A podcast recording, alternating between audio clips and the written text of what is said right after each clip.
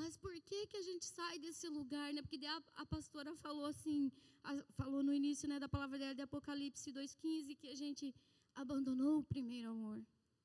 Mas poxa vida, Deus, a gente vai na igreja, a gente serve, a gente faz, mas você abandonou o primeiro amor. Qual é a motivação do teu coração? E aquilo foi sendo construído dentro do meu coração. Eu falei, Deus, por que, que a gente faz isso? Por que, que nós entramos nesses lugares de, de quem sabe, de, de escassez? Porque, amados, quando o Senhor nos conduz, isso o Senhor falou muito forte comigo ontem, enquanto, eu estava orando e preparando a palavra para hoje. O Senhor falou assim: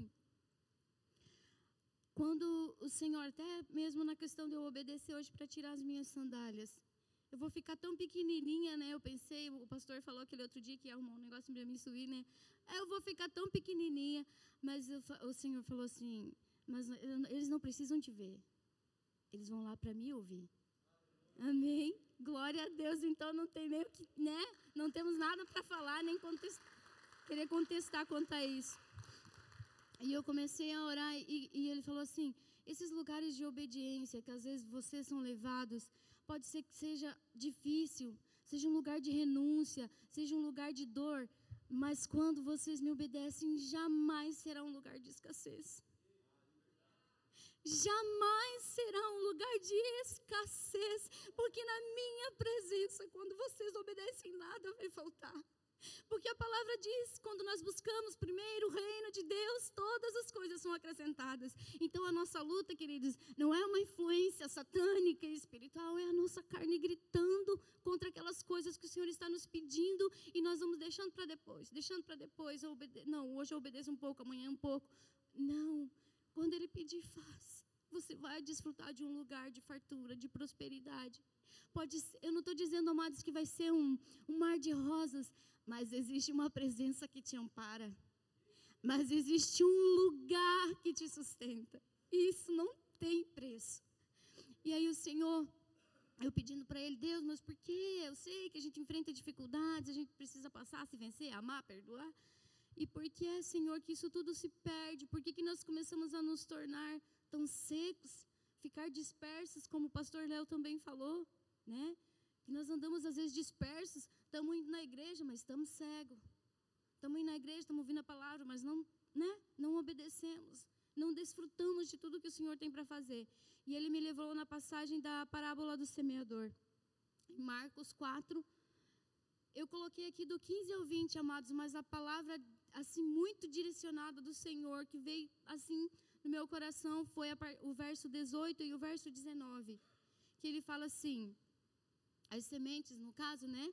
As que caíram entre os espinhos representam outros que ouvem a mensagem, mas logo ela é sufocada pelas preocupações desta vida, pela sedução da riqueza, pelo desejo por outras coisas, não produzindo fruto. Essa, eu, ele me trouxe a passagem da parábola, mas ele frisou como nós estamos distraídos, como nós estamos dispersos, como eu já falei, como nós somos roubados pela preocupação da nossa vida. Hoje a preocupação da nossa vida é nos manter, é, é, é ter sustento na nossa vida terrena, é construir na nossa vida terrena. E a nossa vida espiritual, e a nossa eternidade. O que eu tenho construído com o Senhor. Porque é engraçado, né? Como a nossa carnalidade, como a gente humano é, né? Se eu sei que eu construo, construo algo no Senhor é verdadeiro, é forte, é firme, é de abundância, porque a vontade dele é boa, perfeita e agradável. Ele é abundante, apesar de eu passar por dificuldades, mas ele está comigo. Eu tenho um porto seguro mas a gente ainda vai para aquele lugar aonde a gente quer fazer do nosso jeito e desfrutar do nosso jeito. A gente vai colher aquilo que a gente está construindo. E eu fiquei muito constrangida quando Deus começou a falar dessa forma comigo.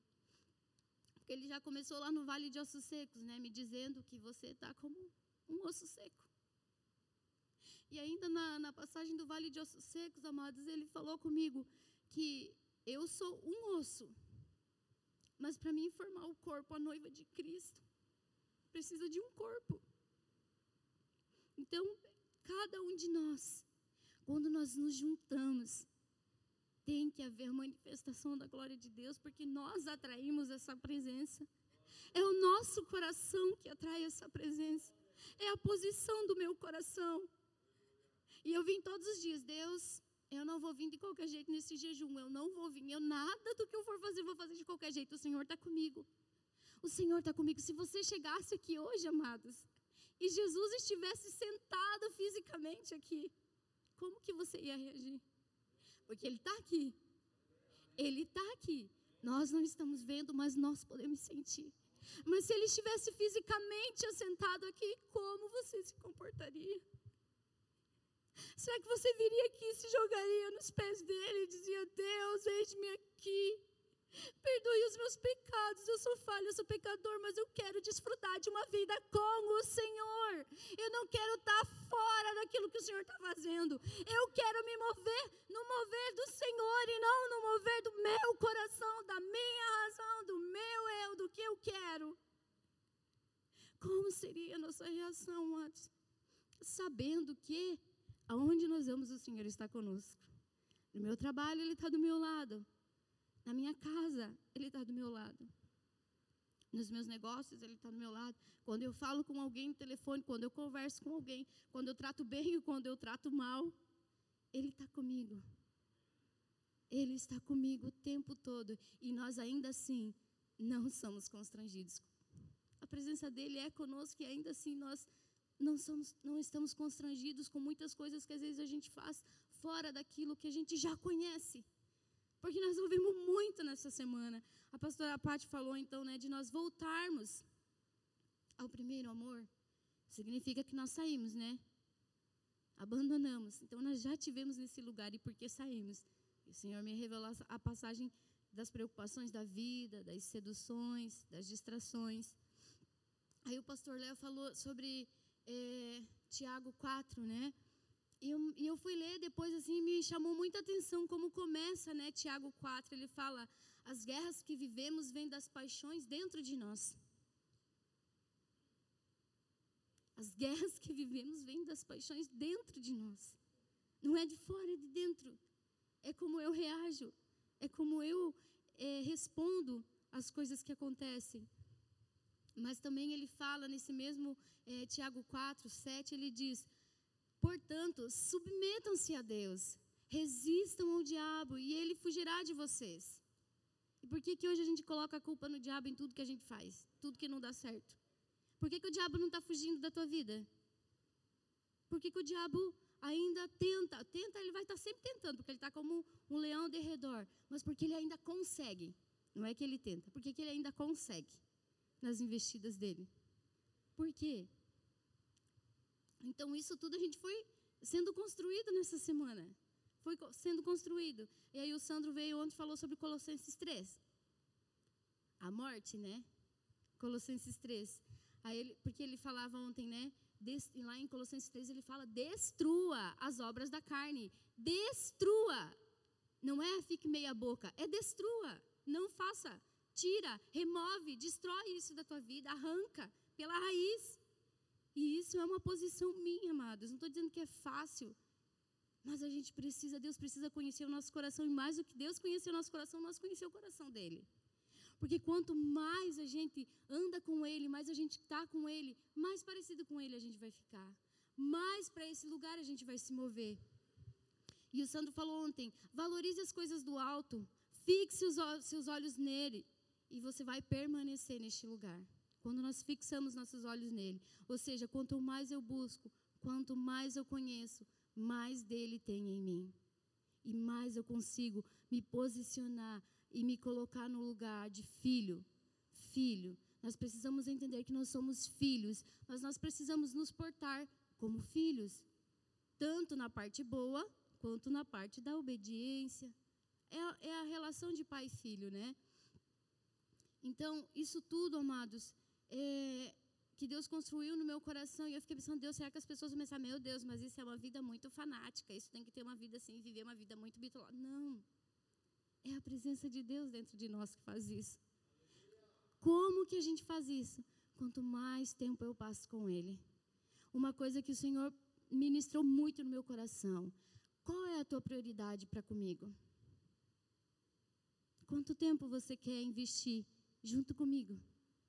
Junto comigo, não é de qualquer forma, é um tempo com Ele. Prioridade, amados. Nós não conseguimos manifestar aquilo que nós não vivemos.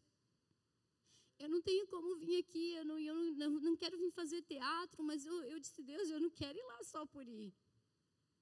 Eu não quero estar lá, até porque eu estou que nem o Sandro, falei para a Paty hoje, eu estou que nem o, o pastor Sandro orando ontem. Deus, eu nem queria estar aqui. A gente não perde para estar aqui.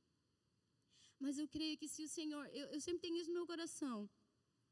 Quando o pastor Ademir vem para o nosso lado, perto de jejum, alguma coisa, a gente já fica com o coração acelerado, né? A gente tenta desviar ele, não olha, olha para outro lado, mas não tem jeito, né? então, quando, então eu, penso, eu pensei assim, não, Deus, se o Senhor me chamou, até pensei em dizer não, né? Mas eu fiquei muito constrangida e, e, e nesse lugar, então, eu pensei, meu Deus, eu não quero uh, fazer parte assim só de um dia de jejum. Eu quero fazer parte do que o Senhor tem para fazer na tua igreja. Eu quero me mover conforme o Senhor está se movendo. Eu não quero ter uma vida rasa, nem uma vida seca. Eu não quero ser um osso seco. Eu quero ser um osso com vida. Então, quando você vem para esse lugar, ou você é carne, ou você é osso, ou você é músculo, ou você é pele, é o espírito. São cinco, cinco coisas que ele fala na passagem dos ossos secos, né? O, é o espírito, o osso, a carne, a pele e eu tenho anotado aqui para mim não, né? Não ficar fora. Ele fala aqui. Aqui, ó. Soprarei meu espírito e os trarei de volta à vida. Porei carne, músculo em vocês e os cobrirei com pele. Darei fôlego a vocês e voltarão à vida. Então, você se encaixa nesse lugar. E é por isso, amados, que neste, neste coração, com esse entendimento, eu gostaria de convidar você para nós nos posicionar diante do Senhor como um exército que se levantou depois que Ezequiel profetizou. Depois que ele profetizou, se levantou, houve aquele ajuntamento, um grande barulho, fala, foi juntando, né? pele, ossos, tudo foi se formando. Ele soprou o fôlego de vida. O Espírito do Senhor veio sobre aquele vale de ossos secos e se levantou um grande exército. E eu quero convidar você: se levante, grande exército. Se levante, creia naquilo que Deus quer fazer. Você crê que o Senhor pode vir com o sobrenatural e nos deixar anestesiados nesse tempo? que Ele pode vir com cura para aquilo que você veio buscar, seja físico, emocional, espiritual, psicológica, seja o que for, Ele pode vir com vida nesse tempo e mudar o teu coração. Se renda a Jesus, faça desse lugar o lugar que você vai para a casa do Pai, no teu lugar secreto. Você vai chegar diante dele, ele está olhando para você. Olhe nos olhos de amor dele agora. Imagine os olhos de amor olhando para você, aquele olhar que entra lá dentro e vê tudo dá no teu coração. Ele vê todos os teus pensamentos. Ele sabe, ele conhece, ele sabe por que você veio aqui, por que você está aqui, queridos. E esse louvor que nós vamos colocar agora é um louvor que tem queimado no meu coração há um tempo. E eu gostaria, se você souber, cante, declare como uma oração. Mas se você não souber ele, ouça e adore ao Senhor. Adore ao Senhor, atrai a presença real, viva de Deus. É isso que nós precisamos quando nós estamos juntos, como igreja, como grande exército. Nós precisamos atrair a presença de Deus, nada mais do que o sobrenatural de Deus. E Ele, Ele tem isso para mim e para você nesse tempo. É a posição do teu coração que vai adentrar a esse lugar. É aquilo que você quer manifestar. Não tenha vergonha. Não se cale. Cante, adore, louve, declare, fale em línguas, mas faça algo para o Senhor nesse tempo.